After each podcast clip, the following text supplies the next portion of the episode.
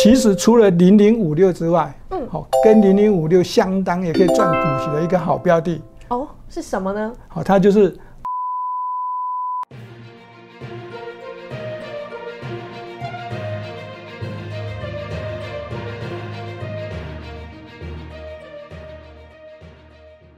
如果你是第一次收看本节目的观众朋友们，一定要帮我们订阅跟开启小铃铛，这样才不会错过我们新影片上传的通知哦。欢迎收看 Smart 金融库，一起去投资，我是子宁。如果你是第一次收看本节目的观众朋友，请先帮我按下订阅跟开启小铃铛哦。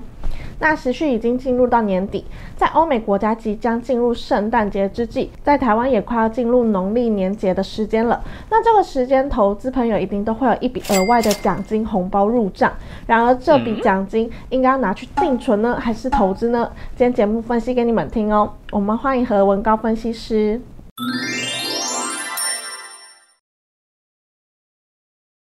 Hello，何老师你好。Hello，子宁好，各位投资朋友大家好。那近期证交所公布证券开户的人数，其中三十岁以下的开户数不断创高。那对我们这种比较年轻的投资朋友来说，大部分都是所谓的小资主。那年关将近，投资有什么好的建议呢？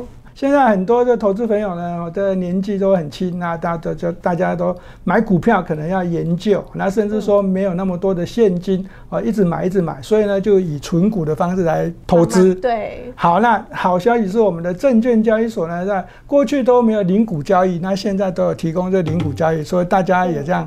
踊跃的在买股票存股，对不对？那这开户数上面的这个数据呢，就可以告诉大家啊，那这整个市场啊，那这开户的人数从这个二零一五年到现在这个二零二一年，而在过去这几年哦是节节高升，尤其是最近这个股市在创历史新高的同时啊，那这开户数的人数呢，这也是比去年啊这六十六点二万人。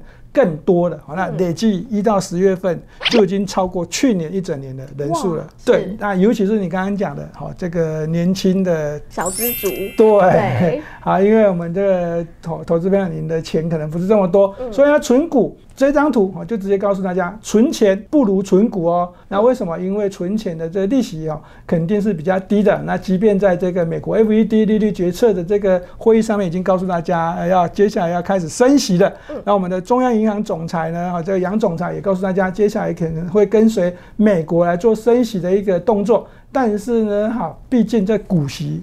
还是比存钱的这个利息还高，所以呢，这个存钱哦，当然还是不如存股。那存股到底是要买零股？买零零五六，买银行股还是买这个零零五零呢？现在就直接告诉大家了。这张图我们就直接用超级比一比来告诉大家，零零五零跟零零五六是大家最火热的两档 ETF 啊，大家存股的标的肯定啊首选都是这两档其中一档。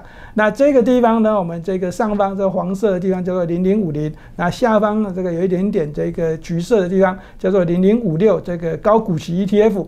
好，那我们这个以过去的这个配息的金额来看的话呢，在这过去这五年来跟大家讲，哦，大家可以看得很清楚。当然，零零五零配息的这个金额比较高。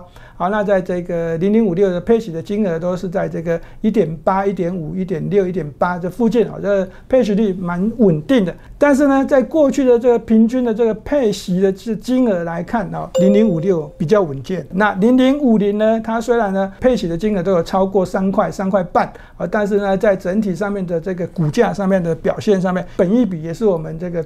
好，存股的一个要要点，所以呢，以这个角度来看的话呢，这个零零五零的这个本益比到目前为止已经是有这个四十六点三七倍，啊，零零五六的这个本益比是二十一点九九倍。那在这个股息上面的平均，好像过去五年的这个零零五六高股息呢，它的这个平均的这个配息率哦，高达百分之四点五，哦，比定存好都高了很多。好，那在这个零零五零就只有百分之二点一五，所以哈这两档 ETF 大家最喜爱的，好这个 ETF 来超级比一比，优胜的当然是零零五六。子宁，你的存股会不会选配股息也比较高的？是会。好，所以这两档股票 ETF 你肯定会选零零五六。好，那你选择的答案跟我一样。是。好，所以呢，投资朋友我们今天的这节目一开始就直接告诉大家，零零五六当然是最热门的一个标的啊，也是最好的一个标的。好，那我们。再看下一页。那如果呢，我，这个你觉得股息好像零股息都不够刺激呢？那我们要考虑当然是价差嘛。那我们这一个时间点呢，要告诉大家，零零五零跟零零五六的这价差，哦，从这个股价下跌之后到上涨，哦，你可以看得很清楚，这是这个经过了哦这个新冠疫情哦，二零二零年三月崩盘大跌之后的这个涨势，而这涨势从这最低点到这最高点呢，零零五零的这个涨幅高达了百分之一百一十八。哦，涨了超过一倍，所以如果你存股啊，在那个时间点啊，这个勇敢的加码存股买多一点的话呢，完了后来的这个报酬率哦都非常非常的可观，在这个零零五六的这个哦波动上面呢，它的这涨幅呢，同一个时间就只有百分之七十八点二，这两档的这个 ETF 选择呢，好，那投资朋友可以看得很清楚，如果你要赚股息赚的比较稳健，当然是选择零零五六，好，那如果你要赚这个价差兼股息的话。好，那就是选择零零五零可能会比较好一点。好，那这个元大高股息呢，我们刚刚已经讲过了，它就是比较稳健一点的。那为什么呢？因为看这张图，大家可以看得很清楚。这边我们把这一系列的这个大家比较会存股的标的的 ETF 秀出来，从零零五零、零零五六到零零八五零的这个元大台湾 ESG、国泰的 ESG。啊，到富邦的台湾半导体，甚至这个国泰的这个电动车中信啊，这个绿电跟这个啊绿能跟这个电动车的这个 ETF，啊，这些都是怎样具有产业前瞻性，大家都会选择的这投资标的。我们今天就怎样秀出来，来告诉大家。好，那这几档 B ETF 的标的呢？以这一个股息的角度来看，啊，当然这个配息比较高的当然是零零五零。好，那在这元大高股息呢，算是这个一点六元的这个配息，这是在二零二零年。那在这个零零八五零是这元大好台湾 ESG。好，那在二零二零年的这个配息呢，只有零点九元，但是在这个二零二一年来做对比的话呢？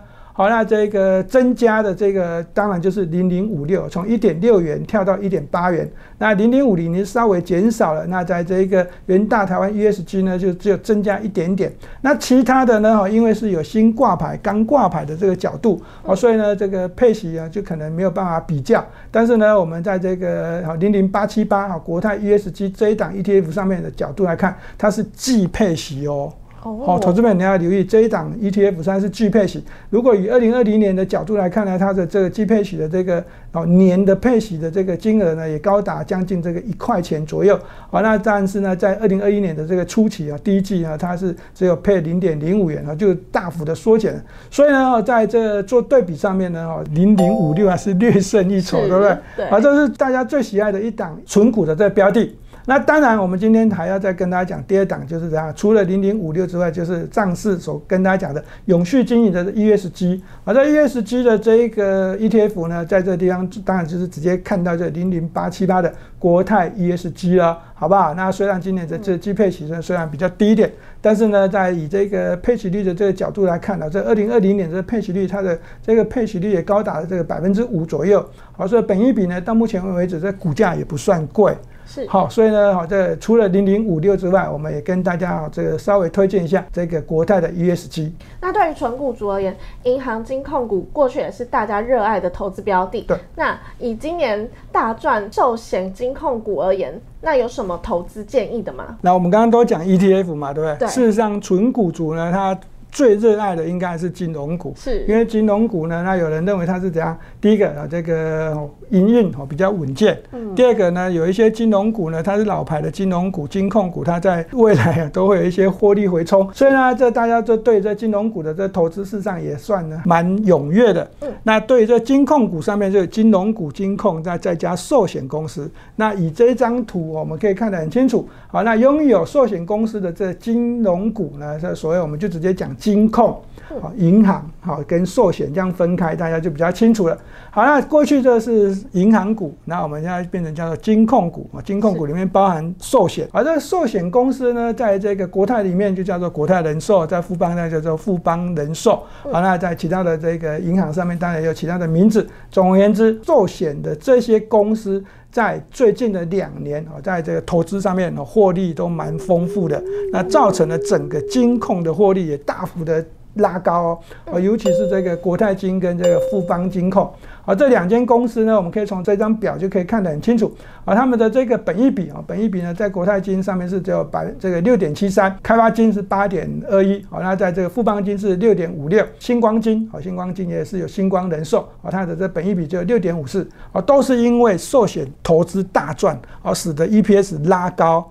好，那这股价目前都有低估，所以呢，对这几间公司呢，这个投资票你可以稍微的多留意一点。另外一个啊，那如果有过去人家比较喜欢是所谓哦纯股纯玉山金呐，是。好，那这张图呢，我们也整理出来给大家看。那玉山金呢，在二零二零年的这个配息啊，这个只有零点七九。好，那在二零二一年稍微的减少了，剩下零点六一。好，它的营运有点稍微的这个低落。好，那这配息率呢只有百分之二点一七。那如果来做对比，刚刚我们所说的这个具有寿险公司的这金控股，像国泰金、富邦金，好，那它的这个配息率呢，在这今年都有在高达百分之四。好，都还算不错。那在证券啊这个股市走强的时候，证券公司的获利也拉起来。所以元大金呢这间公司的这个啊这个配息率哦也拉到这个百分之四点七九，哦也算不错啊。所以呢这个地方呢以目前来看，当然是有寿险公司的这金控股会比较好。但是呢哦当然这些公司呢哦。还是会有一些问题啊。对于这银行股需要有什么建议呢？我们来看下一页，寿险金控的这个长期投资，这个投资版你不可以不知道的内容。第一个是赚钱的 EPS 虽然拉高了，好，但是呢它的配息率。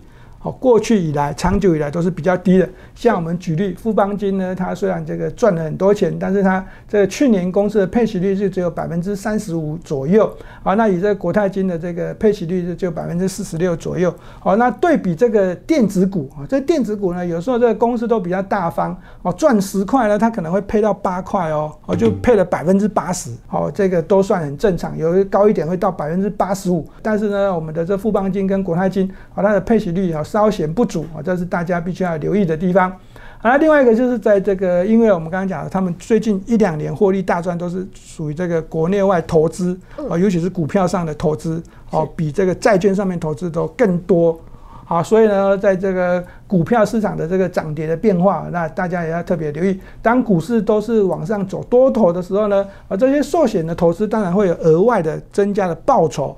好，但是呢，相反的，相对的，当股市下跌的时候，好，那这个大家要特别留意啊，那他们的这个获利可能也会被侵蚀，甚至会转为亏损的状况都有。另外一个啊，就是这个外汇啊，外汇这个美元跟新台币的这对比。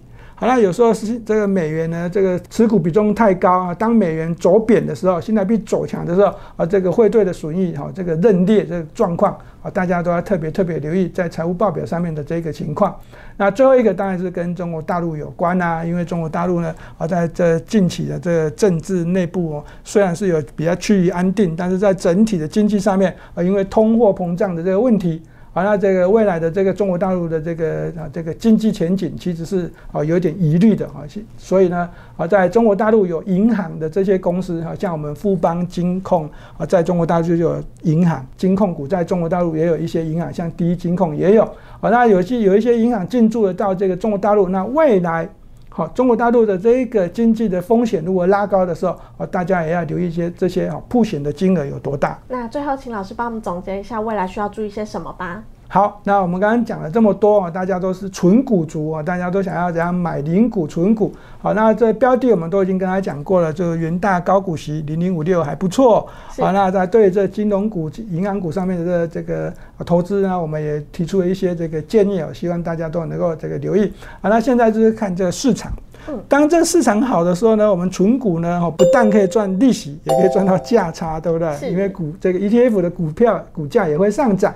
但是呢，当这市场不好的时候呢，这 ETF 的股价可能也会因此而下跌。所以呢，大家特别特别留意哈，还是一样啊。这个最近的这个美国股市在出现一些波动啊，在这个 FED 利率决策会议之后，这股价是上涨的。但是在这过去啊这个两三天来看的话呢，啊又从涨又变成跌了。道琼工业指数呢，现阶段已经面临着三万四千九百点的这个保卫战。啊，昨天晚上已经稍微一下一度跌破了。